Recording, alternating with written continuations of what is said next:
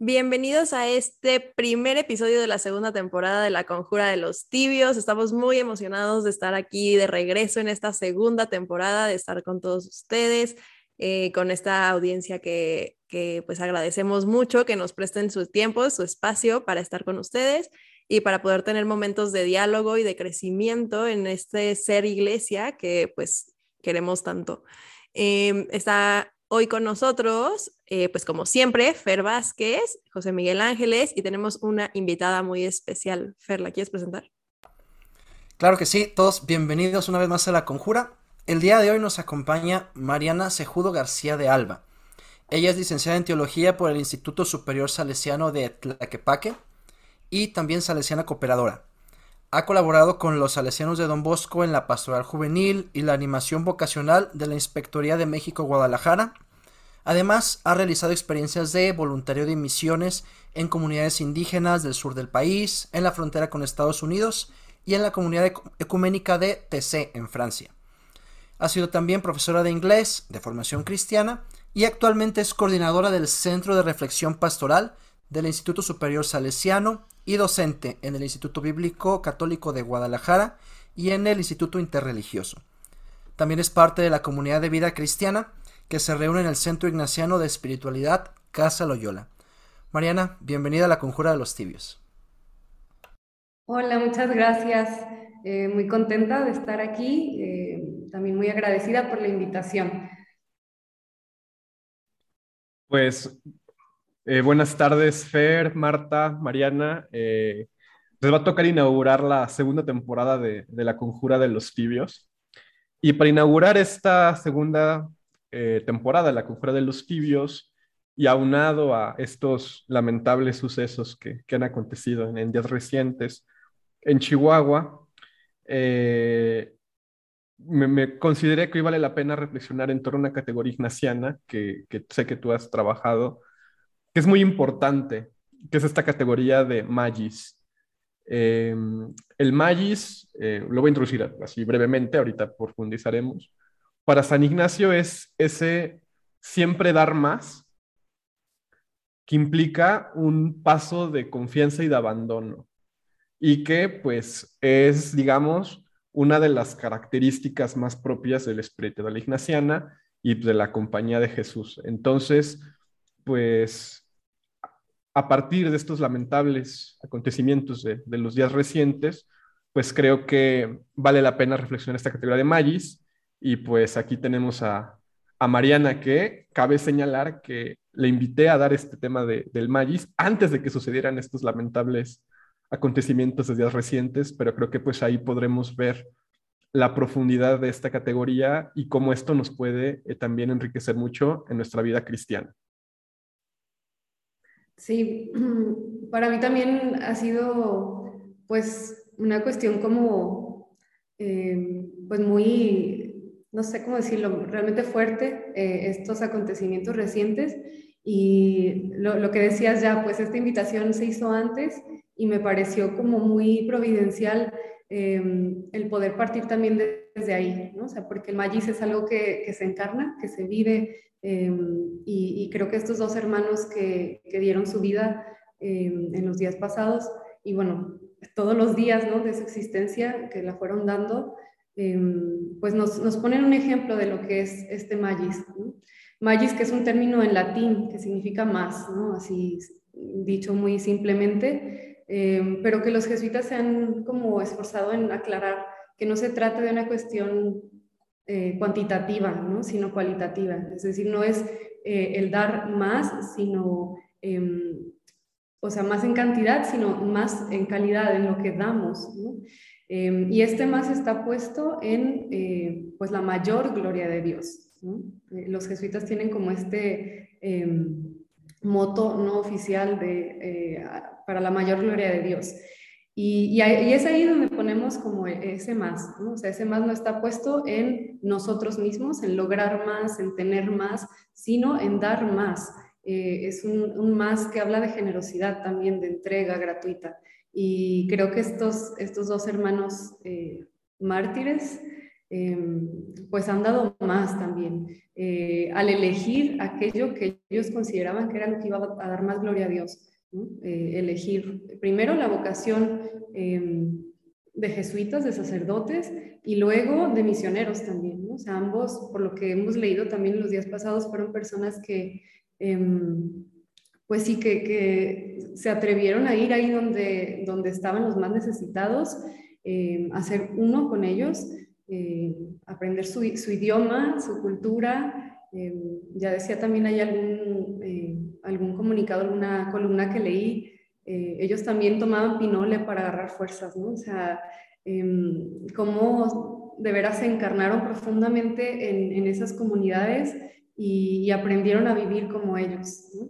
Em, entonces creo que, bueno, se pusieron ahí en la boca del lobo, en, el ojo del huracán, y, y, era donde Dios les llamaba a estar. No es que estuvieran en el lugar equivocado, en el momento equivocado, estaban donde tenían que estar y estaban dando el más. E, ese magis que, que como buenos jesuitas supieron entender, ¿no? Y que a lo mejor a los ojos del mundo era menos, ¿no? O sea, se despojaron de muchas cosas, vivieron eh, en pobreza, em, no fueron tal vez reconocidos por logros académicos o por, em, no sé, éxitos profesionales, ¿no? Eran dos simples sacerdotes que estaban entregando su vida en medio de la nada, en, la Sierra eh, Rarámuri. Y, eso, o sea, es como partir de que este más no es necesariamente el más que, busca el mundo, sino el más que busca em, Dios, ¿no? O sea, es em, este más que llega por la vía del menos. A mí me gusta mucho como esta imagen kenótica, ¿no? Del, Dios que se, que se abaja, que se anonada, eh, pero se anonada em, para ser uno como nosotros, y también nos pide eso, como hacer este mismo proceso de anonadamiento, de hacernos menos para que Él sea más. Ya lo decía también Juan Bautista, eh, cuya fiesta estamos por celebrar. Em, pues eso, que es, preciso que Él crezca y que yo disminuya.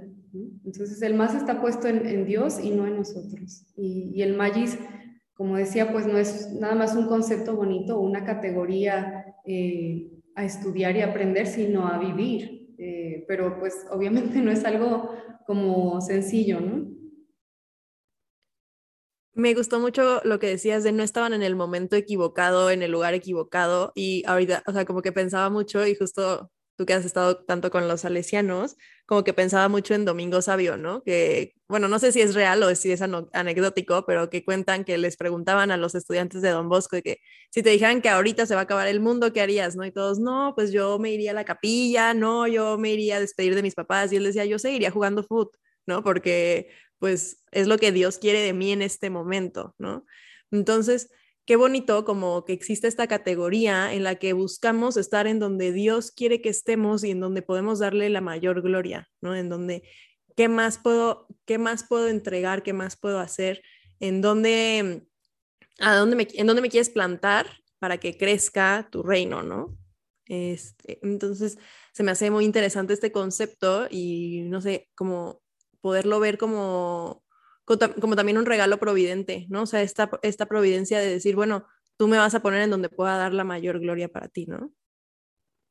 Sí, bueno, esta anécdota también la atribuyen a San Luis Gonzaga, cuya fiesta ah. acabamos de celebrar, eh, que es obviamente pues de varios siglos antes.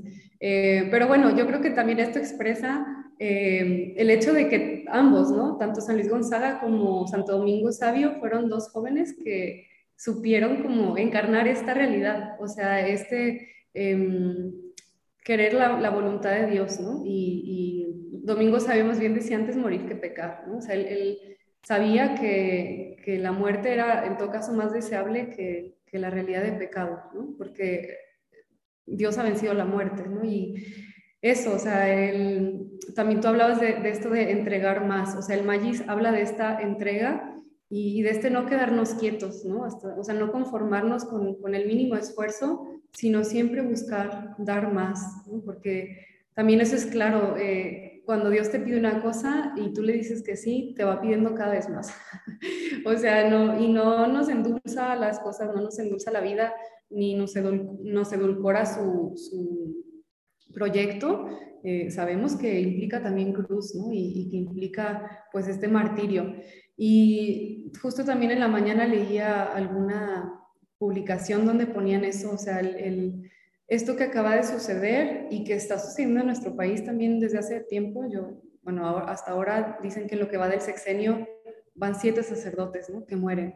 Yo decía siete, este número que expresa totalidad en la Biblia, siete que son también los diáconos, ¿no? Que son ordenados en el libro de los Hechos de los Apóstoles, y de, entre los cuales está Esteban, el primer mártir. Em, no sé, siete, me parece como un número que, que, que, ya expresa eso, la totalidad, decir hasta aquí, o sea, ya no queremos que esto siga pasando y no nos podemos quedar quietos, o sea, ese Magis también nos invita a ir más allá para, para ver qué más podemos hacer. O sea, no podemos conformarnos con estas situaciones injustas eh, y, nada más llorar las tragedias, ¿no? Hay que buscar la manera de, de, evitar que esto suceda. Algo que también es muy salesiano es, es el sistema preventivo de Don Bosco. ¿no? O sea, Don Bosco tenía eh, muy claro que había que evitar los riesgos eh, para los jóvenes, ¿no? O sea, primero él confiaba en esta visión del hombre, pues de una no sé, una antropología muy equilibrada, ¿no? De, somos, fuimos creados buenos. Entonces él decía, no hay jóvenes malos, hay jóvenes que no saben que son buenos y necesitan que alguien se los haga saber. Entonces, partiendo desde ahí, em, pues él decía, hay que tratar de no esperar a que los jóvenes pequen o que cometan algún crimen eh, para entonces enseñarles ¿no? cómo deben vivir, sino al contrario, eh, anticiparnos a eso y prevenirles de los riesgos de pecar, o sea, alejarlos de estas situaciones que, ponen en riesgo su vida y la de otros. Y su propia salvación también. Ahorita, que estaba escuchándote hablar eh, sobre estas dos espiritualidades, ¿no? Porque creo que, bueno, en nuestro podcast ha sido muy constante la presencia de consejos ignacianos y de la espiritualidad ignaciana. Eh, por eso quisimos retomarlo también. Pero ahorita también que hablamos, hablabas un poquito sobre la, algunos conceptos de la espiritualidad salesiana. Eh, yo creo que es muy importante retomar estas espiritualidades, pero que son también espiritualidades muy prácticas, ¿no? Este, o sea, lo, lo hablábamos antes de que comenzáramos a grabar, ¿no? Este, porque a veces contraponemos esta eh, teoría o vida espiritual y práctica o pastoral, ¿no? Como esta de contraponer la, vaya, la, la mística y la, ascética, ¿no? O, la praxis y, el ser, ¿no?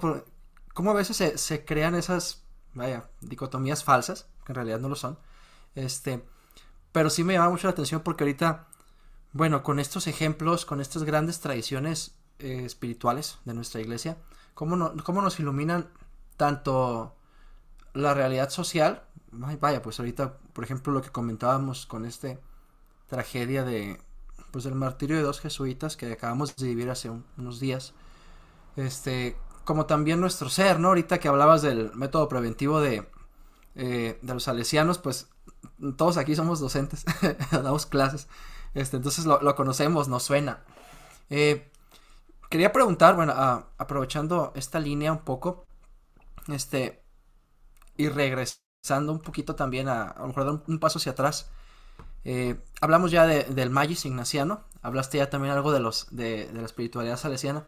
Quisiera ver si nos podías contar un poco, este, cómo te encuentras, o cómo, cuál es tu primer contacto, o cómo viene a ser tuya estas dos espiritualidades. O sea, cómo te, cómo te encuentras con la espiritualidad ignaciana, cómo te encuentras con la espiritualidad salesiana, este, si nos puedes a lo mejor contar cómo fueron acabando siendo parte de tu vida, porque creo que esas, esas, esas vaya, historias o testimonios también eh, nos ayudan a nosotros y a los que nos escuchan a lo mejor pensar cómo lo pueden hacer parte de su vida. ¿Cómo te encuentras con ellas? Bueno, lo primero es que yo reconozco que estos son carismas que son don de Dios, ¿no? O sea, yo no es como que haya elegido de entre un este, no sé, un catálogo de carismas o de espiritualidades, sino que siento que, han llegado a mi vida por, por gracia de Dios. Em, yo cuando tenía 17 años conocí a los salesianos Em, yo estudié con las religiosas del Verbo Encarnado, aunque pues bueno, nunca profundicé demasiado en su espiritualidad, pero bueno, había hecho una experiencia de misiones con ellas y yo quería pues como hacer parte de un grupo misionero, pero ellas no tenían. Entonces una compañera de la escuela me invitó a un grupo salesiano. Y bueno, de ahí eh, realmente me enamoré del carisma, don Bosco me robó el corazón eh, y quise pues responderle también eh, a Dios trabajando a su estilo y, y en medio de los jóvenes. Entonces, bueno, desde ese momento, pues no me aparté nunca de la espiritualidad salesiana. Em, después, incluso em, durante el tiempo, bueno, yo terminando la prepa, eh, estudié siete semestres de medicina, después vino toda una crisis a nivel personal, vocacional, eh, dejé la, facultad de medicina y empecé a trabajar de tiempo completo con los salesianos en la pastoral juvenil. Después, eh, bueno, durante ese tiempo me enviaron un verano a, la comunidad ecuménica de Taizé en Francia, TC, y, y, estando allá conocí a unas hermanas eh, que pertenecen a la familia ignaciana y fue con ellas que empecé como a retomar este contacto con la espiritualidad ignaciana, que de alguna forma había estado ya presente en mi vida, porque yo hice la primaria en una escuela que había pertenecido a los jesuitas, que ya estaba eh, dirigida por laicos, pero que, bueno, seguía yendo un jesuita como a acompañar un poco. Em, entonces ahí fue como mi, mi, vuelta a la espiritualidad ignaciana. También los salesianos de repente animaban ejercicios em, de, ignacianos de una semana. Entonces, bueno, ahí poco a poco em, hice yo un discernimiento con estas hermanas y después regresé a México y ahí fue cuando me empecé a involucrar un poco más con, la comunidad jesuita aquí en Guadalajara Em, entré a, un diplomado en espiritualidad ignaciana y hacer los ejercicios de la vida ordinaria, que después suspendí por irme a hacer una experiencia con las hermanas allá en Francia, pero hice los ejercicios de 30 días, esto fue en 2015, ya hace bastante tiempo. Y bueno, ahí pues obviamente pude beber de las fuentes ¿no? de la espiritualidad ignaciana. Em, yo me retiré un poco de, las obras salesianas para ir a hacer esta experiencia con las hermanas Em, y em, es curioso porque hay un canto eh, salesiano que se hizo para la visita de la reliquia de Don Bosco en 2010 y bueno, el coro dice, em, si el estribillo, Don Bosco no me sueltes de la mano, ¿no? Y entonces era un canto que repetimos hasta el cansancio en esos tiempos. Y mm, me acuerdo que quien era el provincial en ese tiempo había sido mi jefe en la pastoral juvenil.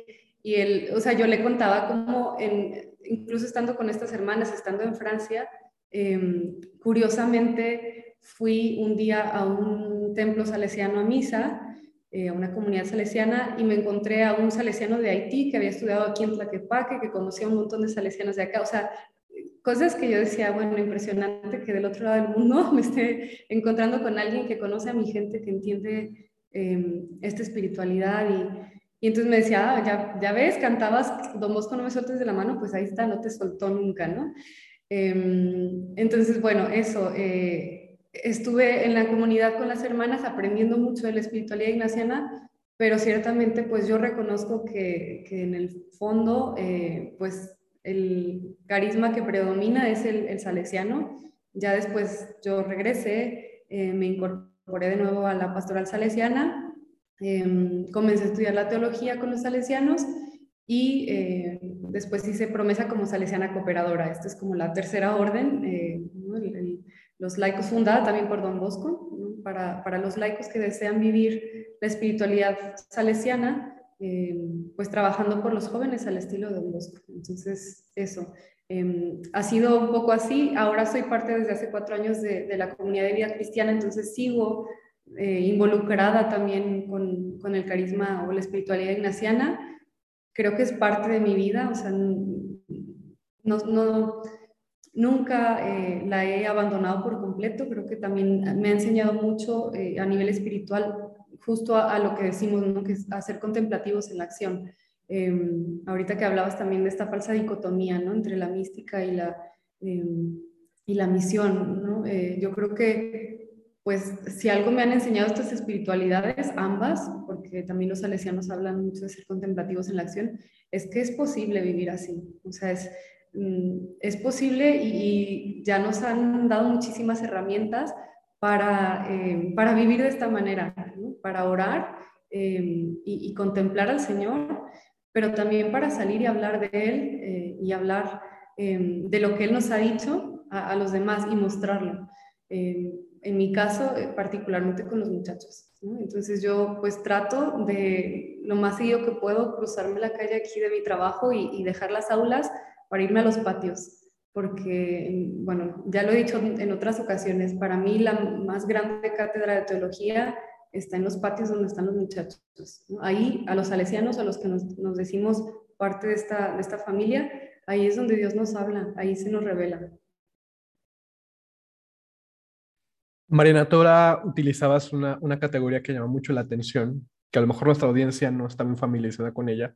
Usaste el adjetivo kenótico, eh, de kenosis, ¿no? Vaciamiento como este menos, que es donde se da el magis, ¿no? Y, y tú, ahora que mencionabas eh, cómo eh, tanto la espiritualidad, la ignaciana como la espiritualidad celestiana se te han revelado como un don, pues parece que afirman esta dimensión que en la espiritualidad de Iglesia está muy presente, ¿no? Que es siempre em, reconocer que Dios es más, ¿no? O sea, la fórmula del magis viene de, del Deus semper mayor, ¿no? Entonces, cuando reconocemos que nosotros somos pequeños, que nosotros somos vulnerabilidad, que nosotros somos incertidumbre, que nosotros somos tensión, parecería que lo único que podemos hacer es disponer de nuestras debilidades y demás y ofrecerlas a sabiendas de que Dios siempre es más grande que nosotros y que nos va a auxiliar. Entonces, yo te pregunto, o sea, en tu trabajo como, como educadora,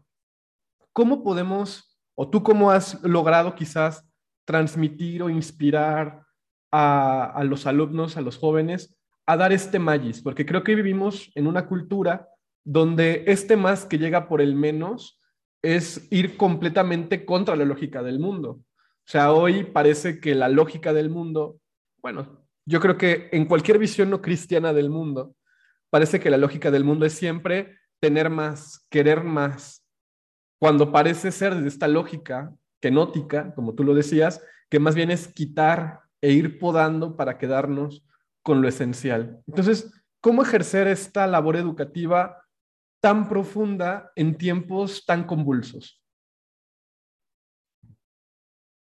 Bueno, primero me gustaría partir como de esta idea que tú decías de Dios siempre más, em, como decir dos cosas, ¿no? Por un lado está como el riesgo de nosotros em, reconocernos tan pobres que a veces no somos capaces también de reconocer la bondad que Dios ha puesto en nuestro corazón, ¿no? Es decir, yo soy tan pecador y soy tan miserable, sí, pero, pero eres, o sea, un pecador perdonado, un miserable eh, misericordiado, como dice el Papa Francisco, ¿no? O sea, creo que también hay como este riesgo eh, de, una, de un falso vaciamiento, una falsa kenosis, que sería la falsa humildad, ¿no? El no saber también reconocer eh, lo bueno que Dios ha puesto en nuestro corazón y el potencial tan grande que, que hay ahí. Eh, y Dios es siempre más también en el sentido en que, bueno, yo que estudié teología, pues Dios, o sea, siempre va a ser más de lo que yo me puedo imaginar. O sea, incluso aunque piense en lo mejor, que se me ocurra, Dios va a superar eso con creces. Em, entonces, claro, en, comparación, pues yo me quedo este, achicada, ¿no? Y, me puedo sentir nada, pero también es, es, necesario que reconozca que, bueno, este canto de yo no soy nada es bonito, pero también yo digo, pero sí soy algo, ¿no? soy hija de Dios.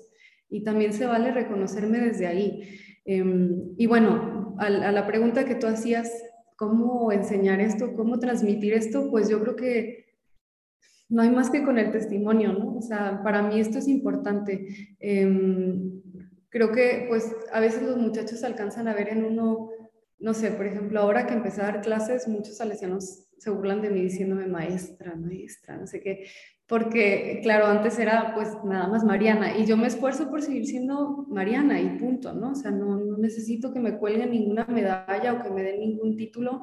Por muchos años de mi vida, o sea, yo hasta los 33 logré tener un título universitario porque mi camino fue así, ¿no? Dejé la medicina casi a punto de eh, graduarme y, y, creo que eso también me ayudó a ver que, que no eran los títulos lo que me iba a hacer em, no sé, digna o, o, importante a los ojos de Dios. O sea, no era eso. Y a lo mejor en algún momento de mi vida perseguía eso, em, pero después ya no. Y creo que eso también comunica. ¿no? O sea, ahora si me podrán decir maestra, teóloga, y lo tengo en mi perfil, porque claro, digo eso, pues estudié teología, no lo voy a negar, doy clases, no lo voy a negar, pero eso no me hace ser más, ¿no? Y, eso em, no me encumbra tampoco y, no puedo ver desde ahí hacia abajo a los, a los otros y mucho menos a los muchachos, ¿no? Entonces creo que también em, el estar en medio de ellos a su nivel ayuda a, ver que em, pues eso, que, que, que no busco ser más y, y, creo que eso es lo que finalmente comunica. O sea, los muchachos no van a ver otras cosas, van a ver lo que tú les muestras y lo que realmente eres. Y en el patio eh, se caen todas las máscaras. Nosotros también, esa es como una estrategia educativa muy salesiana. O sea, sabemos que eh, cuando estamos jugando, se nota quién es el tramposo, quién es el líder, quién es el que espera la indicación, quién es, o sea, ahí sale a, relucir quiénes somos, ¿no? Entonces, eh, pues es como, eh, no solamente esto es válido para los muchachos, también para los educadores, también ahí dejamos ver quiénes somos. Eh, sí, podremos decir muchas cosas en el salón de clases o, no sé, en, en, otros espacios, pero ahí en el patio sale lo que, lo que realmente es. Y, creo que desde ahí comunicamos, desde ahí enseñamos. Em, entonces, sí, pues este vaciamiento pues tiene que empezar por mí, ¿no? O sea, por decirles, miren, aunque me quitaran todo eso, aunque no, no tuviera todos esos títulos, yo sigo siendo Mariana, sigo siendo hija de Dios, ese, eso no me, nadie me lo puede quitar y, y, sigo amándolos con todo el corazón. Sigo siendo em, o intentando ser para ustedes signo y portador. Eso es, algo que está en las constituciones de los salesianos de Don Bosco, ¿no? signo y portador del amor de Dios para los jóvenes. Eh, entonces yo quiero ser eso también. A mí, bueno, me llama la atención porque justo es algo que he estado reflexionando mucho, ¿no? O sea, el testimonio pues tiene que ser lo, lo principal. Eh, lo pensaba mucho el otro día, justo el, eh, el día de Corpus, que claro, en el, o sea, en el colegio en el que yo estoy, pues sí es un colegio religioso, pero por la demografía de los alumnos y por, por la zona en la que está y por muchas razones, es un colegio católico donde la mayoría de los alumnos no son católicos, o por lo menos no son católicos practicantes, ¿no?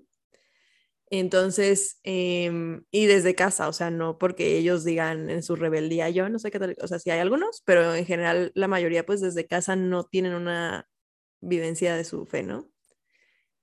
Y pues fue la misa de Corpus y la procesión y todo, y no se había hecho pues los últimos dos años porque pues había pasado toda la pandemia y todo. Entonces teníamos alumnos que era la primera vez en su vida que vivían una misa y una procesión de Corpus, ¿no? yo estaba muy nerviosa porque mis alumnos se portan muy mal en misa. O sea, al grado que ya las misas de viernes primero las sufro porque estoy toda la misa de que por qué se portan tan mal, ¿no? Entonces, este, eh, estaba muy nerviosa porque yo de verdad quería vivir bien mi misa de corpus y no sufrirla. Y, o sea, bueno, yo afortunadamente ese día no tenía grupo a la hora de la misa, entonces dije, no me importa, o sea, la misa era a las 8 y 10 y a esa hora no tenía grupo y dije, que yo voy a vivir mi misa, me, o sea, me metí, este, todo, bla, bla, bla. Y, al final de la misa me quedé pensando, bueno, se portaron mucho mejor que en otras. Y a ver, no es decir, ah, bueno, se portaron bien porque yo estaba viviendo mi misa, ¿no? O sea, tampoco sería colgarme esa medalla.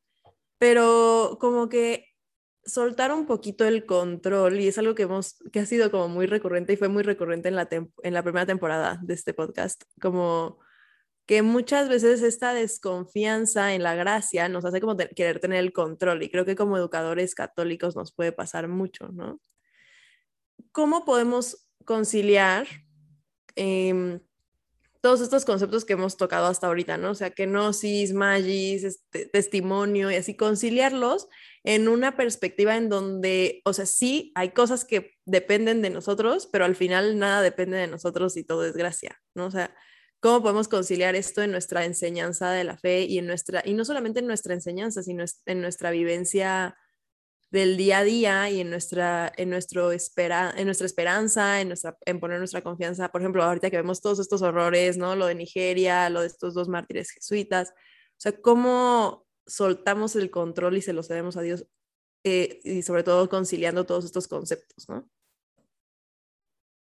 Sí, yo creo que a veces se nos olvida que Dios también está viviendo esto con nosotros, ¿no? O sea, como que trato, ahorita que hablabas de, de esta misa o de las misas que de viernes primero que sufres, yo pensaba, bueno, Dios está también en medio de esto, ¿no? O sea, Él también está eh, viendo a estos adolescentes descontrolados, eh, a estos niños que no se callan, ¿no? O sea, como que trato de verlo desde, o sea, ¿cómo vería Dios esto, ¿no? Dios estaría molesto porque no se callan y no respetan y no se arrodillan cuando se tienen que arrodillar y no, no, a lo mejor, o sea, Dios no estaría como poniendo el acento en eso, no digo que no sea importante, y creo que para Fer es muy valiosa la liturgia y, y, claro, yo, yo también considero que, que, pero son cosas en las que hay que educar y eso toma tiempo, ¿no? O sea, yo misma pues sí, desde chica aprendí, ¿no? Aquí te paras, aquí te sientas, aquí esto, eh, pero hasta muy tarde comprendí el sentido de todo eso, ¿no? O sea, yo lo hacía porque así me lo mandaban, pero, pero hasta muy tarde comprendí por qué se hacía lo que se hacía.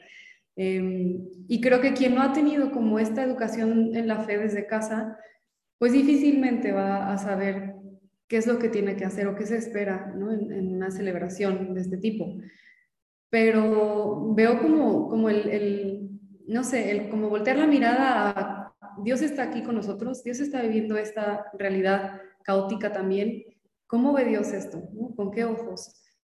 Eh, como para quitar también el, el, tema como yo tengo que, este, yo, es mi responsabilidad. O sea, eh, es verdad que hay, hay, cosas que nosotros pues tenemos que hacer, ¿no? Y, que son pues ya sea porque está en tu contrato y te toca, pero también porque es, es creo que eh, necesario que, que, seamos corresponsables ¿no? con Dios. Y, esta máxima también de eh, hacer eh, todo como si dependiera de ti, como si todo dependiera de ti, pero también orar ¿no? y estar como en esta confianza sabiendo que todo depende de Dios. O sea, en última instancia, todo depende de Él.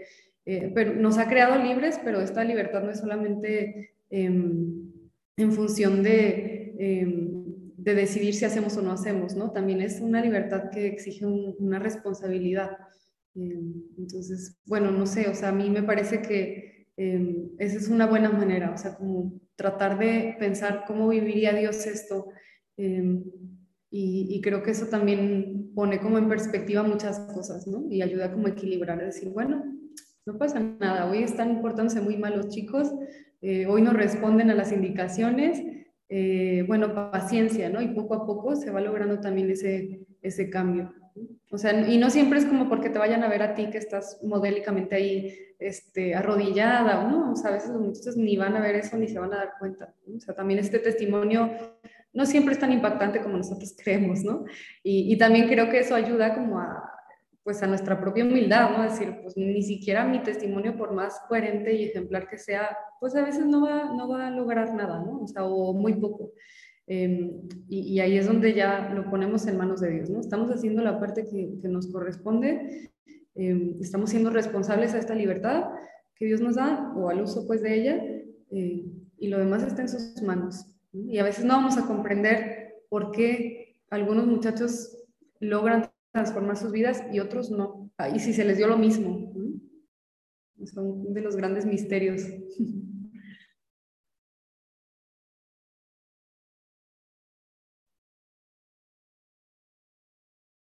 Ahorita que, estamos estado charlando sobre, vaya, sobre distintas cosas y ahorita que estamos, pues a lo mejor ya como que aterrizando un poco en, en la educación, acabamos en la educación ahora. Este, y a todos nos llama la atención, ¿no? Porque, ya repito, todos somos maestros, damos clases. Este, pues creo que eso de, eso que acabas de decir de que el misterio de los, de los frutos distintos en las, en, las distintas personas, cuando a todos les das lo mismo o intentas, este, bueno, que todos aprovechen igual, mm, pues es, también parte de, del misterio de la vida cristiana, ¿no? Desde, desde la parábola del, del sembrador hasta pues tantos ejemplos que, que nos encontramos. Eh, quería preguntarte, Mariana, este, bueno, ya, ya, ya nos compartías también que, bueno, ahorita te desempeñas este, también ahí con, eh, con los salesianos en el teologado, este, quería que ver si nos podías hablar un poquito acerca de tu experiencia personal, pastoral también, eclesial, como teóloga en la iglesia, ¿sabes? Porque creo que es algo muy importante. Ya hemos hablado sobre el tema, pero bueno, creo que creo que creo que tú nos puedes eh, enfocar también este en ese sentido de de formar pues, en, la, ciencia de Dios, de, compartir la ciencia de Dios, este también desde tu experiencia personal, este bueno, con los salesianos, este eh, tú como mujer, en la formación, o sea, tu experiencia como teóloga en la iglesia, cómo ha sido, qué ha sido, qué ves que hay de luces, qué ves que nos falta como iglesia. Sí, bueno, yo siempre digo que yo no elegí la teología, la teología me eligió a mí, y no porque yo sea la mejor, sino porque pues fue realmente algo más bien casual que yo llegara al estudio de la teología, ¿no? O sea, como parte de mi formación Em, cuando estuve en discernimiento con las hijas de María Auxiliadora salesianas, eh, nos enviaban a tomar algunas clases aquí al teologado. Yo al teologado, pues he venido desde que conozco a los salesianos a participar en algunos encuentros, a hacer uso de las instalaciones básicamente, y sabía que aquí se estudiaba teología, pero nunca me planteé yo eh, como posibilidad eh, el estudiar una licenciatura en teología, ¿no? un bachillerato pontificio en teología. Em, siempre fue algo que estudiaban los que iban a ser curas y ya está, ¿no? Y algunas monjitas que las mandaban, pero hasta ahí, ¿no? Sabía que podían estudiar laicos, pero nunca, no sé, nunca, nunca me lo planteé. Em, entonces, pues eso, yo empecé la teología por, porque era parte de, y, em, y después, cuando salí de la formación, pues decidí ya conscientemente eh, continuar mis estudios. Estoy estrenándome, digamos, como teóloga, si así lo queremos ver, eh, porque apenas me gradué hace un año, más o menos por estas fechas estaba em, graduándome. Y, bueno, pues el, ejercicio de la teología, yo digo, es, algo que empieza uno desde el primer día, ¿no? Que empiezas a intentar conocer a Dios. Incluso ni siquiera desde que empiezas los estudios teológicos, porque, hay, o sea, todo cristiano está de alguna forma llamado, llamado a ser teólogo. Eh, pero ciertamente hay, algo también muy específico de la vocación teológica ya vista desde la perspectiva como del estudio. Em, yo no, no, me he considerado o trato de no considerarme una intelectual. De, de, hecho, José Miguel cuando me hacía también la invitación me decía, es que te veo como diferente a otros teólogos, ¿no? O sea, como él usaba la palabra intimista y a mí me causó un poco de ruido porque yo decía, ay, yo no quisiera que se me viera como intimista, ¿no? O sea, en todo caso, íntima, o sea, como de relación de intimidad con Dios, sí yo quisiera eso, ¿no? Pero intimista no, porque creo que eso también habla como de, encerrarme, ¿no? Y Dios y yo nada más.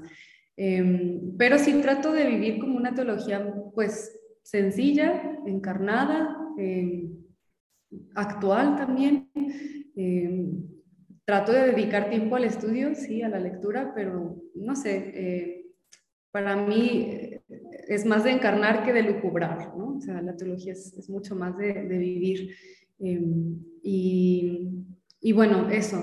Como mujer, ciertamente, pues somos pocas, em, no, no, solamente en México, en el mundo en general. En Europa es mucho más común em, y, y tienen más recorrido, más camino ya andado.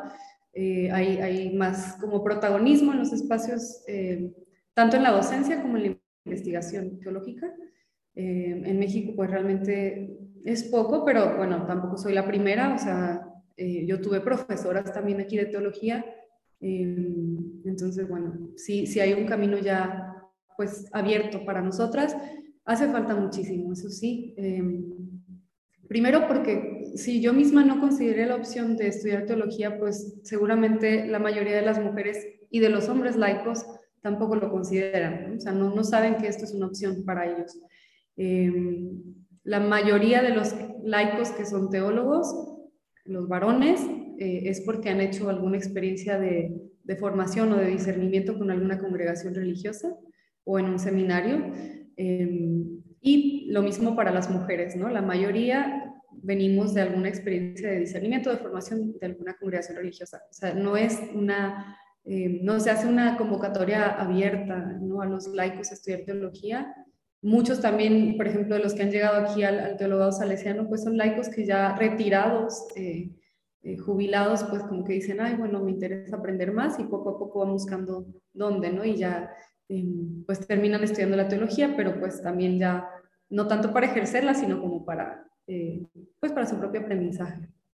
Em, yo te diría que también em, mi propia vida ha sido un poco como esta vocación de ir abriendo camino. Eh, en la congregación salesiana, mm, al menos en la pastoral juvenil, que fue donde primero me desempeñé, aquí a nivel, nosotros le llamamos inspectorías a, las, lo que otras congregaciones llaman provincias. Eh, esto es una cuestión histórica, ¿no? En el tiempo en que Don Bosco fundó, había una ley que prohibía la fundación de congregaciones religiosas, entonces la misma persona que hizo esta ley, que escribió esta ley, la ley Ratazzi, le aconsejó que fundara una sociedad para que entonces se saltara como la ley y por eso todos los títulos eh, en la congregación salesiana son, son títulos civiles. El rector mayor es el superior, eh, los superiores locales se llaman directores eh, y las, las, provincias se llaman inspectorías y están dirigidas por un inspector, no un provincial. Bueno, esto para decir que a nivel inspectorial, eh, yo fui la primera persona que contrataron eh, para trabajar en la pastoral, la primera laica. yo en ese tiempo, pues esto estoy hablando de hace más de 10 años, andaba rozando los 20 imagínense, pues eh, era como algo inaudito, ¿no? O sea, una mujer, ¿por qué le vamos a pagar a, alguien más, a un laico, para que haga el trabajo que nosotros podemos hacer? Eh, un poco estas discusiones, ¿no? Eh, ¿Qué nos va a enseñar ella o qué va a venir a hacer ella que no podemos hacer nosotros? esto. Pero también, pues, gracias a Dios, ha habido muchos, muchos salesianos que, pues, que me han como acogido muy bien y que me han también apreciado y valorado por lo que puedo ofrecer, que han reconocido también un aporte que ellos no tienen, o sea, una sensibilidad distinta, em, una intuición, em, sí, porque yo les digo, no, no quiero darme la salida intelectual, o sea, yo siempre he dicho que tengo más intuición que inteligencia. Em, creo que, que vamos por ahí, como en esta sensibilidad. Y también en mi vocación teológica creo que esto pues es algo em, diferente. ¿no? intelectuales hay muchos, o sea, hay gente que de verdad son unas lumbreras que aportan muchísimo en el campo teológico, em, pero yo quiero ir como por otra línea, o sea, más como de, de intuiciones y de, y de, intuiciones que además me vienen de, del contacto con la realidad. Em, entonces, bueno, pues me ha tocado abrir camino. En la pastoral fui la primera, después en la animación vocacional también fui la primera y ahora eh, aquí en el Centro de Reflexión Pastoral también estoy inaugurando este centro que antes no existía y un poco adivinando, este, pues sí, como por dónde darle, qué, hacer, qué proponer, etcétera. Y con toda esta experiencia, Mariana, eh, te pregunto en tu, en tu labor como teóloga, sea, ¿tú consideras que hay un genio femenino particular que se aporta a la, a la teología, porque pues es realmente algo importante, ¿no? O sea, yo, yo, me, yo me formé entre religiosas también y sí veía una, un gran contraste entre la manera como se comprende la teología y la manera como se viven estas cuestiones a cuando lo haces entre hombres. Entonces, o sea, recuperando esta categoría de mulieres dignitatem de, de Juan Pablo II, o sea, ¿tú cómo, consideras que, se imprime este genio femenino en la teología y también, pues, si esto también, digamos, cambia eh, la perspectiva de cómo percibimos la presencia de la mujer en la iglesia. Bueno, la respuesta es simple, decir sí lo hay, ¿no? O sea, sí, creo que hay un genio femenino em, también en la teología. O sea, hay algo que la mujer Em, aporta a la teología que el, que el, varón no es, no que no sea capaz, ¿verdad? Pero que simplemente no es eh, suyo para dar, ¿no? Em, bueno, y, y, aunado a esto, em, yo quisiera como tocar un tema que para mí luego es, es como muy importante, porque creo que por muchos años, pues las primeras teólogas se dedicaron como a eh, justificar eh, la presencia de la mujer en la teología. ¿no? Es decir, es que nosotros también, o sea, nosotros también merecemos un lugar aquí, nosotros también podemos hacer teología. Eh, yo creo que esos tiempos han pasado o están pasando ya. O sea, creo que tenemos, alguna vez también lo, lo tuiteé por ahí, ¿no? O sea, ya no nos toca hablar del de el papel de la mujer en la teología, nos toca hablar de Dios. O sea, los teólogos hablamos o, o estudiamos a Dios. ¿No? Y entonces ya creo que lo que muchas teólogas anteriormente hicieron fue hablar de la mujer eh, en su derecho a hablar de Dios, y ahora que ya nos ganaron ese terreno, o sea que ya es, digo, antes no podían las mujeres estudiar teología, no podían acceder a esto, nosotras ahora ya podemos. Hay que atrevernos a hablar de Dios como lo hablan los, los varones, o sea, como que ya está, estamos también ya en ese tiempo en el que hay que atrevernos a dar ese salto. Y yo siempre usaba esta imagen, ¿no? o sea, como en el, yo juego fútbol con los salesianos todos los lunes, con los que están aquí estudiando teología. Me gusta mucho jugar fútbol, entonces trato de todos los lunes al menos eh, jugar fútbol con ellos. Soy la única mujer que juega con ellos eh, y bueno, así me va, no les quiero contar. Eh, pero eso, o sea, como que yo pensaba, mm, antes hubiera tenido que pelear por un lugar ahí, ¿no? O sea, por decir, es que yo también puedo jugar, déjenme entrar ¿no? a la cancha. Em, ahora ya me dieron ese lugar, yo ya no tengo que seguir peleando por ese lugar o seguir justificando este, que merezco ese lugar o que, eh, o que tengo lo necesario. Ahora me toca jugar, ya estoy ahí, ahora hay que jugar y jugar lo mejor que pueda. Y entonces eh, siento que en la teología es un poco igual, o sea, ya estamos en la cancha, ahora hay que hablar de Dios, ahora hay que estudiar a Dios y hay que aportar eso que siempre hemos dicho que podemos aportar. O sea, hay que, hay que, y no solo también mucho se ha eh, enfocado la teología eh, hecha por mujeres a hablar como de toda la perspectiva feminista, ¿no? En, en, la Sagrada Escritura, eh, en las madres de la iglesia, ¿no? o sea, bueno, las madres del desierto. Y digo, sí, está bien, pero no se trata solamente de rescatar a la mujer, sino lo femenino.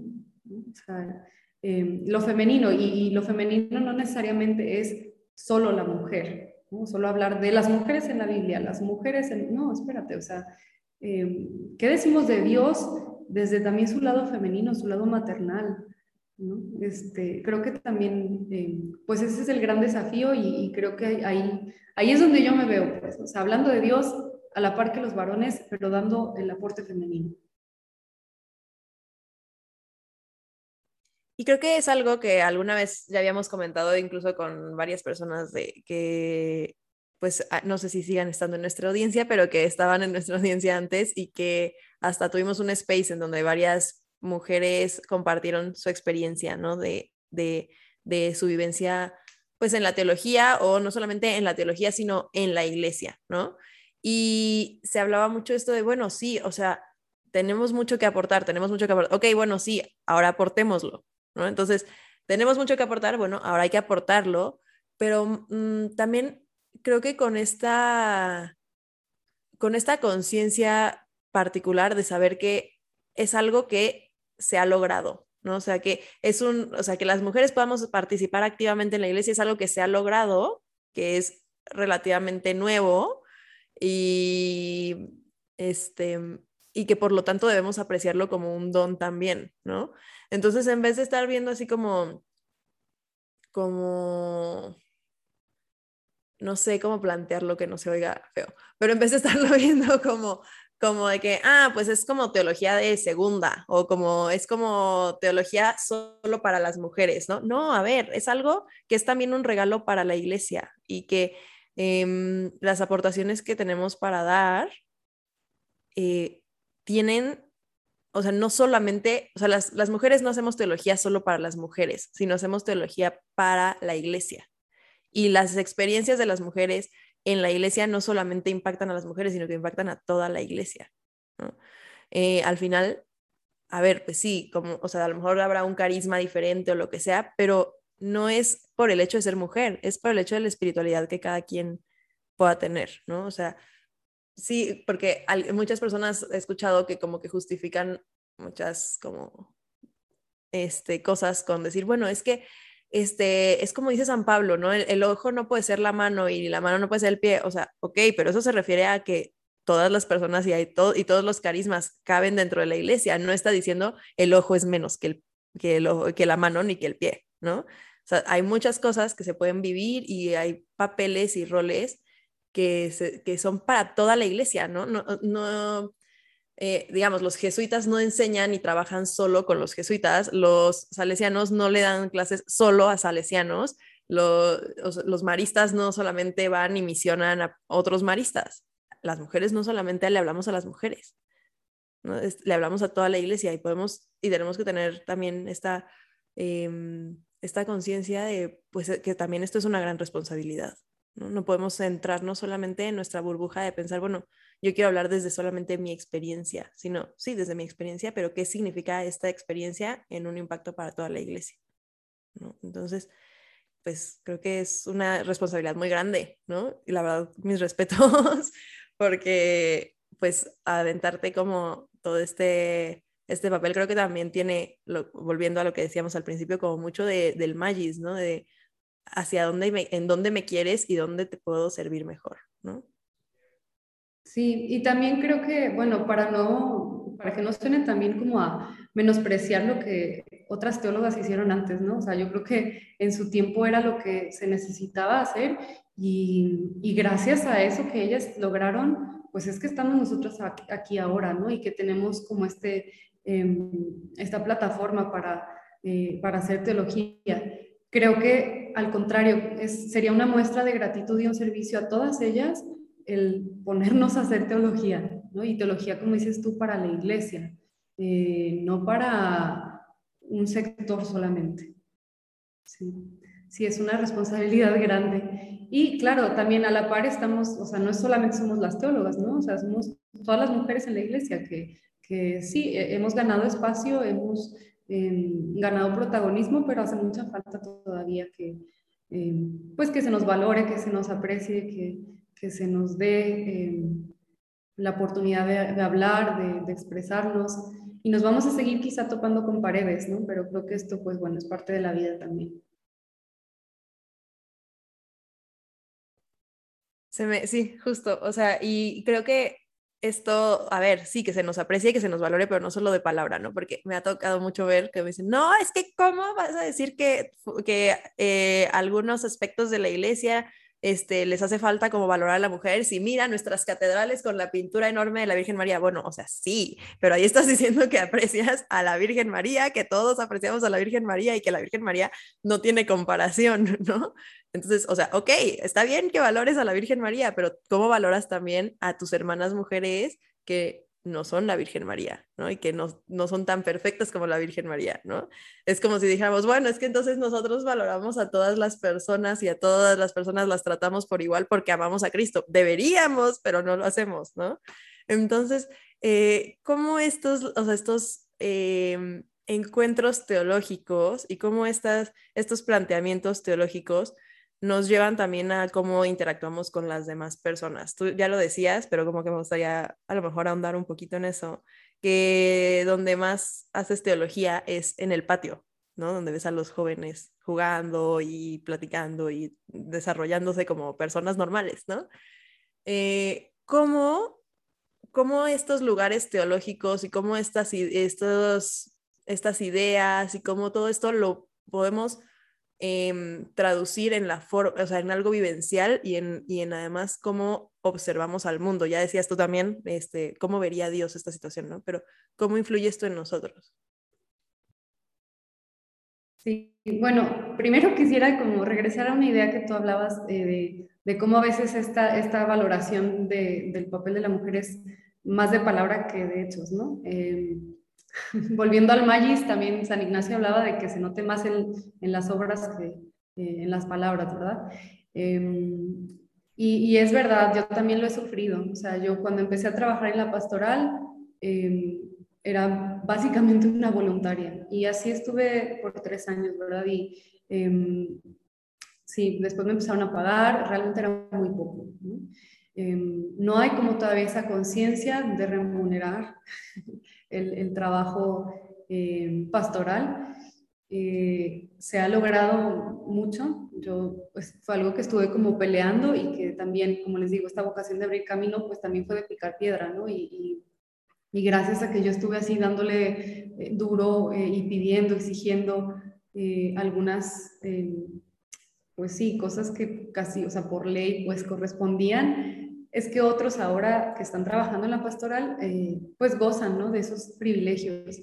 Em, sí, es, es, hay que decirlo, ¿verdad? O sea, no, no siempre se valora de hechos, ¿no? Y, esta expresión de, en inglés, ¿no? De poner el dinero donde pones tu boca, ¿no? O sea, em, creo que nos falta mucho todavía en ese, en ese aspecto y a nivel eclesial, ¿eh? no solo con las mujeres, o sea, en, general, em, pues que la, valoración sea realmente, se haga, pues, no sé, em, en especie también, ¿no? Eh, sí que no sea solamente el discurso. Y bueno, lo otro, eh, ¿cómo, ¿cómo, la teología también influye en la manera de relacionarnos con los demás. Bueno, yo creo que hay dos, o sea, la teología siempre conlleva este riesgo de, de, sentirnos en un nivel superior. Hay muchos eh, teólogos desafortunadamente que, em, pues que se sienten superiores al resto, ¿no? Como yo conozco más a Dios que tú. O sea, yo entiendo más el misterio. Y yo digo, no, en todo caso lo masticamos más, pero, pero no, no, digo, porque para mí el misterio es lo que se mastica, ¿no? Es una expresión muy burda, pero, pero para mí es eso, o sea, yo el misterio lo mastico, lo muerdo, o sea, no me lo trago como, como viene, ¿verdad? O sea, es algo que, em, que tengo que digerir. Em, y bueno, esto no está tan lejos del de, discurso de Juan 6, ¿verdad? Que escandalizó a muchos. Al final también Dios quiso hacerse Em, o quedarse en el pan para ser también masticado. Pero bueno, em, eso, el riesgo de, sentirnos seres superiores eh, que nadie nos merece. Eh, y, ese riesgo se rompe justo cuando, cuando entras en contacto con los demás. O sea, yo creo que si yo me acercara a un joven y les, le dijera, tú eres mi eh, logos teológicos, me diría, ¿qué? ¿De qué me estás hablando? ¿no? O sea, y pudiera yo hablarle así con estas palabrotas, eh, y, o sea, de nada sirve. No le comunico nada, o sea, no, no estoy eh, transmitiéndole el amor de Dios ahí. Entonces, pues eso, o sea, creo que si la teología es hecha eh, como verdadera teología cristiana, tengo que entender que ese Dios nos habló en, maneras que nosotros podíamos entenderle, ¿no? Esta condescendencia o sea, es eso, es Dios que se, que se revela a nosotros en maneras que nosotros podamos entender y, que seamos capaces de ver. Y si yo en mis relaciones uso la teología para todo lo contrario, es porque entonces no he aprendido nada.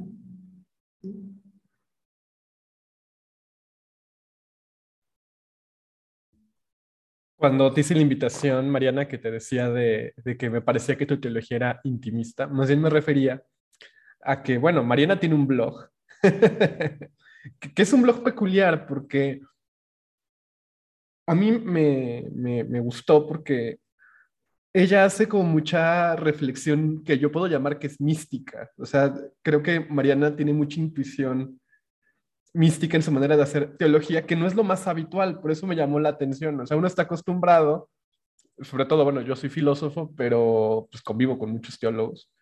Eh, que bueno, los teólogos suelen ser muy sistemáticos, prefieren temas como, por ejemplo, no sé, cuestiones de patrística, eh, algunos pues se meten más a cuestiones de exegética, apologética, etcétera, etcétera. Pero esta parte como de la relación del, de Dios con la persona, a veces solo queda como una especie como de bonito discurso edificante o un sermón. Entonces, de ahí viene esta cuestión, Marina, pero justamente tomando esta, esta, esta inquietud, o sea, ¿cómo nace tu blog?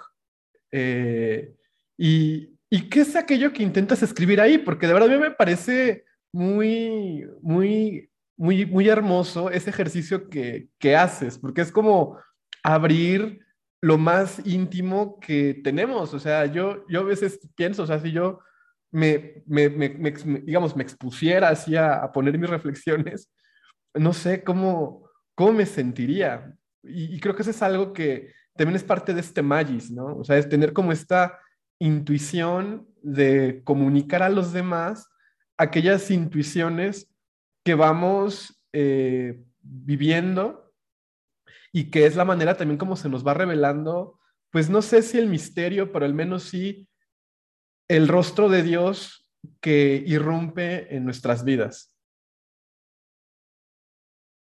Bueno, eh, primero me queda muy grande lo, que dices, ¿no? De veras. Em, claro que eso aspiro, pues, a, a, ser mística, ¿no? Ya lo decía Runner, ¿no? Que el cristiano del siglo XXI o es místico o no será cristiano. Em, y, creo que, pues, sí, o sea, yo, a mí me queda muy claro que yo me encuentro a Dios primero en la oración, ¿no? Eh, sí, después me lleva al encuentro con el otro, Em, pero si no tengo lo primero, pues difícilmente podré ver a Dios en el otro. Y, entonces, pues este ejercicio de, bueno, primero lo del blog, eh, realmente no me acuerdo cuándo empecé, no, o sea, fue como en el tiempo en que todos hacían blogs y escribían cualquier bobada, o al menos yo escribía cualquier bobada.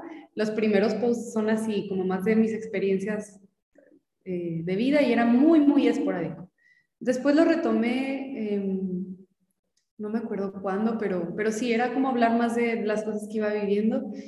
Y, y ya hace un par de años, yo creo que también fue como fruto de la pandemia, em, que empecé a publicar ya sistemáticamente los domingos, mi lectura orante de la palabra. O sea, para mí eh, la lección divina es, es mi eh, método de oración predilecto y, y bueno, pues trato de, o sea, lo hago todos los días, pero trato, por ejemplo, con las lecturas, las lecturas del domingo, pues sí de hacer un poquito un ejercicio más prolongado. ¿no? Entonces, durante la semana voy como eh, meditando estos textos, viendo qué me dicen y, y, voy escribiendo algo y pues a veces sale algo muy este, coherente y a veces no tanto, pero es cierto que pues sí hay, hay mucho, al principio me costaba porque sí me sentía vulnerable, ¿no? Al abrir el corazón así de esa manera y expresar pues lo que Dios me iba diciendo.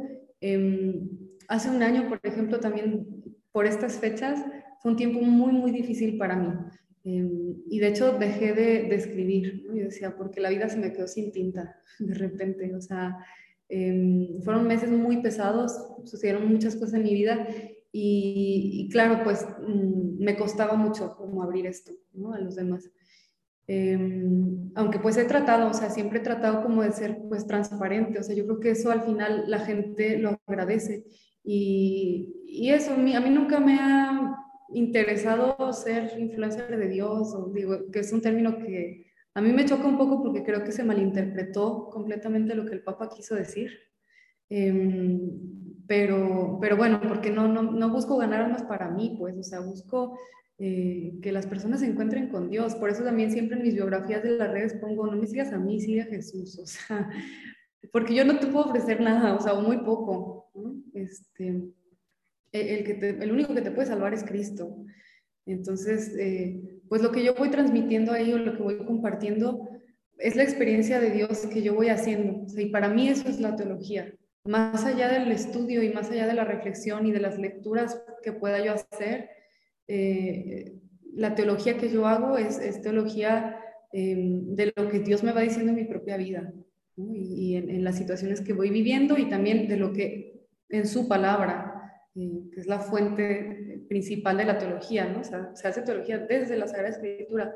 Entonces, si no lo estoy haciendo desde ahí, pues también me estoy errando. Em, Sí, e-, ese ha sido un poquito como el, el, camino. También me ha obligado, o sea, el, hacerlo ya como sistemáticamente cada semana, eh, como forzarme a compartir algo, em, pues me obliga, ¿no? A, continuar con este ejercicio. No tanto porque van a decir los otros si no publico, la verdad a la gente ni le importa.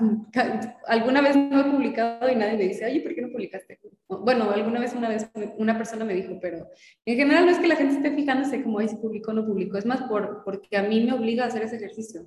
Y cuando, cuando más me cuesta, cuando menos ganas tengo, cuando la oración me es más difícil, cuando hay menos disciplina, eh, pues este ejercicio me obliga pues a meterme, a, ver qué me dice Dios.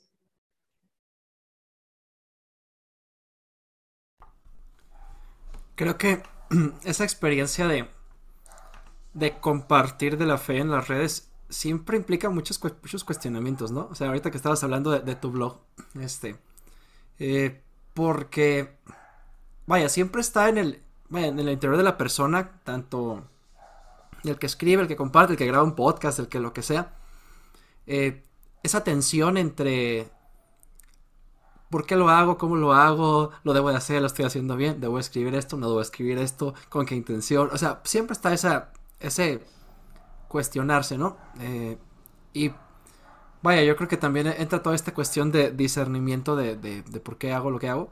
Este, eh, bueno, si hablamos de discernimiento, pues otra vez pudiéramos regresar a San Ignacio, ¿no?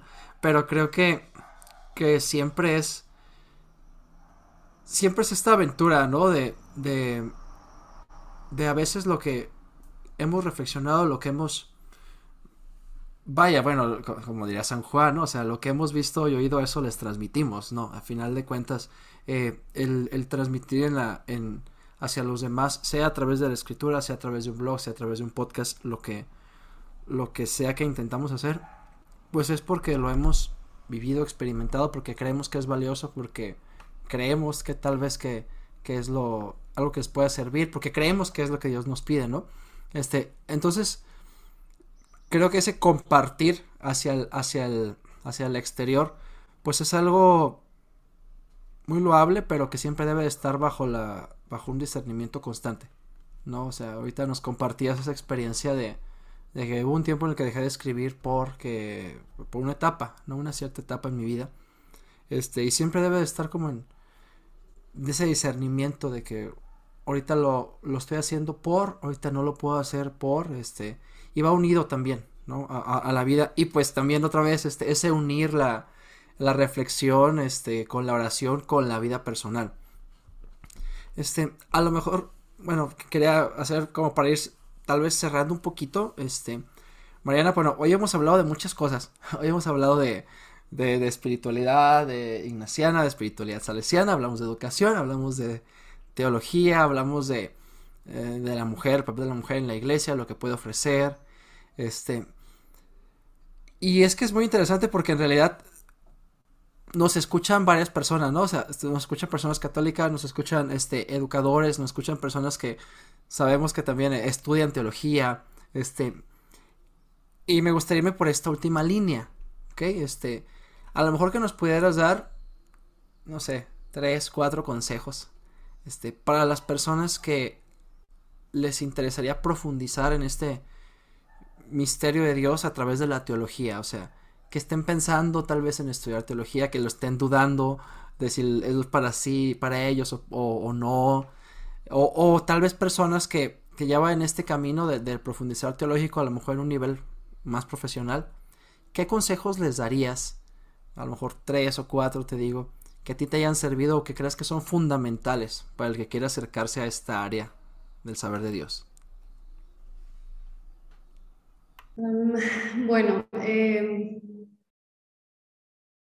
creo que volviendo un poco a lo que decías, como esta idea del discernimiento, o sea, tanto en, quienes se dedican a la evangelización en redes o, este tipo de cosas, digo, en la vida en general, necesitamos este discernimiento para que no nos volvamos nosotros el foco, que no sea una cuestión de autorreferencialidad, donde me vendo yo como producto y no, y no la salvación, no ofrezco la salvación, y la salvación que al final yo no puedo dar.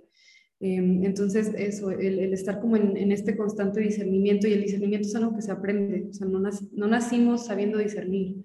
Em, hay muchas herramientas que podemos aprender, adquirir para ir discerniendo. Entonces, yo a, a las personas que, que sienten el deseo de estudiar la teología, em, quizá antes les diría, anímate, hazlo, ¿no? Y, sí, sigue siendo ese mi consejo, anímate, hazlo, pero si sientes que esto es algo que Dios te está pidiendo, porque es algo que te va a ayudar a servir más a la iglesia. Em, si es algo, o que te va a ayudar a servir más, no necesariamente porque vayas a ser docente o académico o producir teología, sino porque te va a hacer mejor persona también, mejor cristiano, mejor hijo de Dios, para compartir esto eh, con los demás, aunque sea eh, haciendo el mismo trabajo que hacías antes.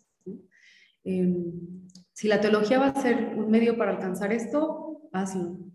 Em, y los, otro consejo que yo daría, pues, es este de, em, de, la oración. O sea, la teología se hace de rodillas, ¿no? Decía Juan Baltasar. Eh, es, algo que se nos enseña desde el primer día y que pocas veces nos tomamos en serio.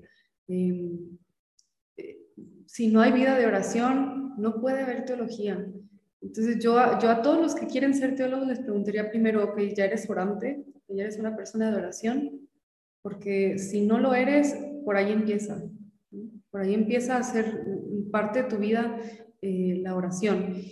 Y bueno, ya después sí, entonces lee mucho, lee todo lo que puedas. Prioriza tus lecturas, o sea, no, no leas cualquier cosa. Eh, si ves que algo no está enriqueciendo em, o que es incluso controversial, déjalo. Hay muchísimos libros, hay muchísimas lecturas em, y no tenemos tiempo para todas, ¿no? Si, te vas a, si vas a elegir un teólogo con el que te sientas familiarizado, con el que te sientas cercano, eh, pues entonces por ahí vete, ¿no? O si hay un tema em, que a ti te apasiona, pues por ahí. Nosotros al final de los estudios de teología hacemos algo que se llama síntesis teológica em, y cada, cada uno elige un horizonte donde quiere profundizar, que no es un tema, es, es, es, distinto a un tema, ¿no? Un tema pudiera ser, no sé, eh, la multiplicación de los panes, por decir algo, ¿no? Ese sería un tema. Eh, en cambio, eh, la comunión, ese es un horizonte. ¿Por qué? Porque yo quiero profundizar a Dios, a la iglesia, cada tratado de la teología desde la perspectiva de la comunión, ¿no? En mi caso, yo elegí el sentido de la vida en la experiencia del amor. Y ese fue mi horizonte. Y, y, desde ahí he tratado de profundizar la teología. ¿no?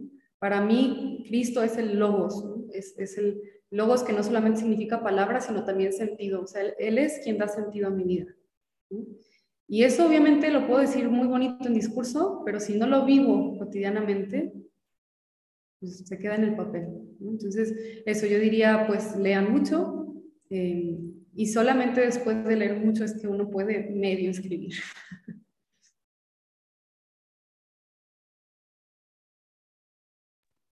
Me encantó tu horizonte. Justo como que no lo habías dicho, no lo habías dicho y ya estaba, y estaba preparándome para preguntarte de que, bueno, pero ¿cuál fue el tuyo? Me encantó. Y creo que mm, eh, es algo que, que enriquece mucho pues este podcast y nos da mucho gusto como a ver, o sea, poder tener esta charla y poder escuchar como todas estas recomendaciones y estos, eh, estas experiencias. Eh, porque hemos hablado a lo largo de la temporada pasada, hablábamos mucho de, de este sentirnos parte de la iglesia, ¿no? Y creo que estas experiencias de, de estos caminos diferentes que llevan a las diferentes personas a la teología, tus caminos que te llevaron a la teología este, y a esta mm, vivencia teológica, porque creo que va más allá de un, ah, pues estudié teología y ya, ¿no? O sea, lo que dices, ¿no? Esta vivencia de lo que se ha hecho vida en ti, creo que nos, nos ayuda mucho y nos da mucha luz en cuanto hacia dónde, hacia dónde podemos orientar también la vida, ¿no? Lo mismo que hemos dicho todo el tiempo, ¿no? El discernimiento. Y ya también yo para ir cerrando, yo te preguntaría, Mariana, ¿cómo ha influenciado la espiritualidad ignaciana y la espiritualidad salesiana en tu obra teológica? Te lo digo porque, bueno, yo, yo me dedico a la filosofía y pues yo sí, o sea, yo sí me siento que mi pensamiento es muy ignaciano, o sea, yo, eh, por ejemplo, es una cosa, una cosa muy curiosa de, de mi vida, ¿no? Una de las razones por las cuales me casé con mi esposa es que no le tenía que traducir mis lenguaje ignaciano. O sea, yo era así como en mi día a día, no sé, principio y fundamento, ¿no? y pues la gente a lo mejor esas cosas las entiende así como ah, palabras al aire, ¿no? Pero pues yo, o sea, digamos que como me familiaricé tanto con la espiritualidad ignaciana que se convierte en parte como de, de, mi manera y en mi estructura de pensamiento. Entonces, pues imagino que esto pues también ha marcado tu manera de, de concebir la, la teología. Sí, claro. Y yo te diría, bueno, en este caso creo que ha sido más la espiritualidad salesiana que la ignaciana, o sea, definitivamente eh, la ignaciana la, la, ha impactado, la ha influenciado, pero mucho más la salesiana, que es pues la que reconozco más, más propia. Eh, solo por mencionarte algo, eh, don Bosco solía decir que no basta amar a los jóvenes, ¿no? es preciso que ellos se den cuenta que son amados. Y, creo que esto a nivel teológico es, es una formulación muy, muy rica, porque para mí esto em, es un poco decir, pues bueno, Dios también no solamente nos amó eh, y ya, ¿no? Sea, hizo todo para que nosotros nos diéramos cuenta que somos amados. Hizo todo, incluso tomar nuestra propia naturaleza. Este, para mí, pues, por ahí va la cosa, ¿no? O sea, el decir, em, yo me he dado cuenta que Dios me ama, porque me ha amado también por mediaciones humanas, por Cristo que se encarnó y, por todos los cristianos que han sido capaces de manifestarme ese amor de Dios. Y, mi síntesis era esa, demostrar que eh, en la experiencia del amor es, es donde encuentro el sentido de la vida, pero porque en el amor humano hay algo del amor de Dios. Y hay algo de Dios que es amor.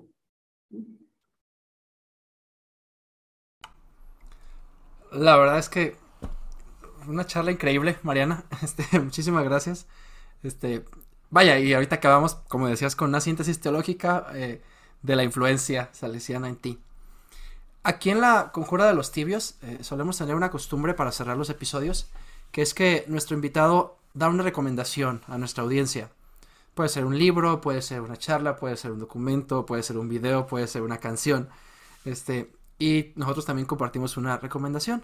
No sé, Mariana, si pudieras compartirle a nuestra audiencia algo que crees que les pueda aportar sobre el tema o sobre algo que tú quisieras.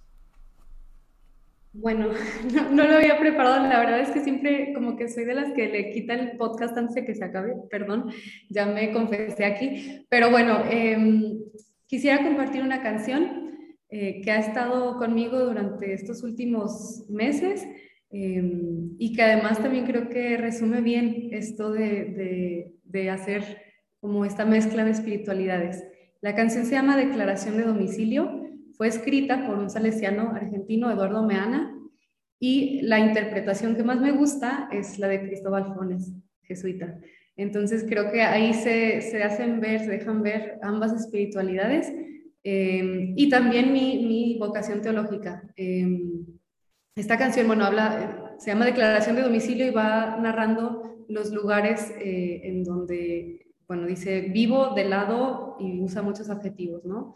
Pobre de la vida, eh, en fin, pero yo cuando le escuchaba por primera vez no sabía si era Dios el que estaba, o sea, el que estaba haciendo este discurso o si era la persona.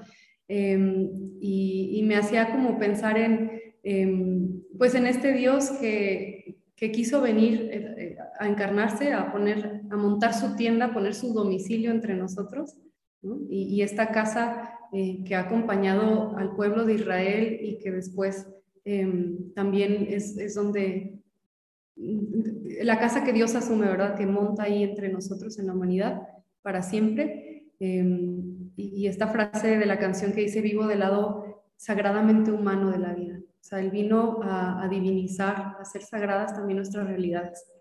Y estoy por cumplir años dentro de poco y para mí fue como este, este ejercicio lo, lo quise elegir como, como mi ejercicio procuro siempre, este, en torno a estas fechas, como hacer una em, recalibración, evaluación de, lo que ha sido mi vida. Y todavía no lo hago, pero quiero sentarme con esta canción a escribir mi propia declaración de domicilio, a, narrar esos lugares en donde yo me siento más viva porque siento que Dios vive conmigo. Em, entonces, bueno, les recomiendo esa canción. Muchas gracias, Mariana. Miguel, Marta, si quieren. A mí. Yo, eh, pienso primero que nada que deberíamos hacer una playlist con tantas canciones que nos han recomendado, una playlist para los tibios, digo yo. Pero más no sé, Miguel. Yo estoy un, Es que, a ver, me, me, robó mi. Bueno, no. Yo no elegí. Te la ganó. Pero sí elegí una canción de, de Cristóbal Fones, o Cristóbal Fons, que de hecho fue la que puse en la historia que acabo de subir a Instagram y que es la canción del Magis. O sea, es una canción que yo cuando pienso en, en, Magis pienso particularmente en esa canción, que es la canción de San Francisco Javier de, de Cristóbal Fones. O sea, eso, es una canción muy, muy, muy bonita, eh, que creo que precisamente eh, resume de una manera muy, muy simple y, muy directa aquello que, que cuentan que San Ignacio le dijo a, San Francisco Javier cuando lo mandó a ser el, evangelizador de, Japón y Asia, ¿no? El famoso Ite inflamate omnia, ¿no? Pero, por esta canción de Francisco Javier me gusta porque hay un, hay un verso que creo que resume muy bien lo que implica todo esto, que es aquello que dice, solo Dios mi esperanza, con Cristo en el corazón y el corazón en el horizonte, no hay distancias, no hay confines, solo Dios mi esperanza. Entonces, creo que esta idea de las Majorem Dei Gloriam eh, y este Deus Semper Maior Est se traducen en eso, en saber en la teología del cómo sí, que pues sí, o sea, voy a hacer como si todo dependiera de mí, pero sabiendo que al final todo es gracia y que todo será a su mayor gloria también, si Él quiere, ¿no? Que eso es algo que, que a veces se nos olvida y creo que es la frontera entre una vida cristiana pelagiana y una vida cristiana que auténticamente se abandona en Cristo y a partir de ahí emprende su misión.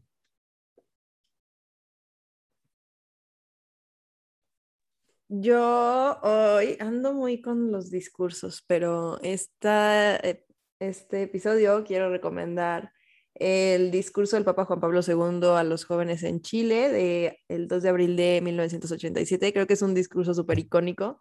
Este, lo pueden ver en YouTube, pero está cortado. O sea, casi todas las versiones que salen o están cortadas o tienen música súper dramática de fondo.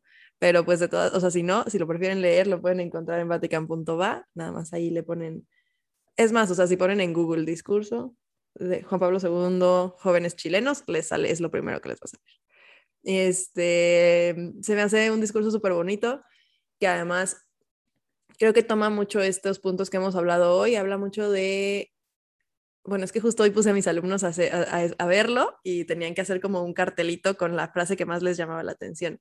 Y casi todos escogieron eh, esto de Dios confía en los jóvenes, ¿no? Entonces, eh, ¿qué más podemos hacer los jóvenes? Y porque en el discurso lo dice, o sea, buscar soluciones creativas a los problemas eh, de la mano siempre de el rostro de, el rostro de Cristo. Dice, ¿quieres encontrar soluciones creativas a los problemas? Mira, míralo a Él. ¿no? Entonces, Creo que esta es mi recomendación de hoy. Yo hoy para cerrar este episodio y a lo mejor yendo un poquito en sintonía, este, tengo este libro que me encanta, me encanta. es de, del padre Jaime Emilio González Magaña, también jesuita. Se llama Locos por Cristo, el camino hacia la santidad de los tres primeros jesuitas. Entonces, bueno, obviamente hay que leer la... Primero lean la autobiografía de San Ignacio y demás. Pero es una biografía de eh, Ignacio de Loyola, eh, Pedro Fabro y Francisco Javier. Entonces te narra ahí eh, muy bien documentada, muy bien explicada y obviamente expuesta también por un jesuita.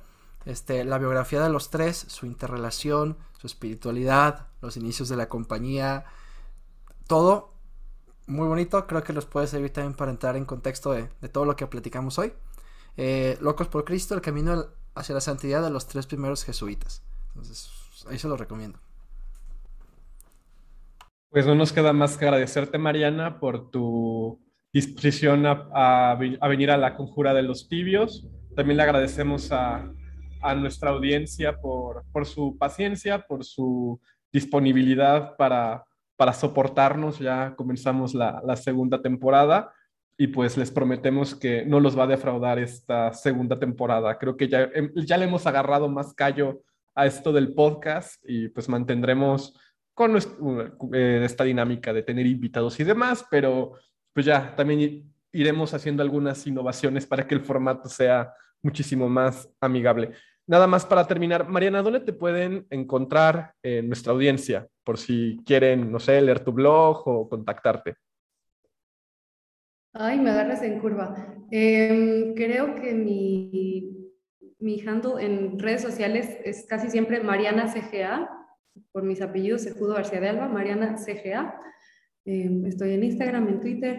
Eh, mi blog es em, en WordPress también, se llama Life of Mariana. Nunca le cambié el nombre, fue el nombre inicial y nunca se lo cambié. Realmente ya no es un nombre que me diga mucho, pero, pero bueno, ahí lo dejé sí, eh, o, mi correo electrónico también, eh, pues lo dejo por si acaso, es mariana.cdecasa, a de árbol, arroba gmail.com.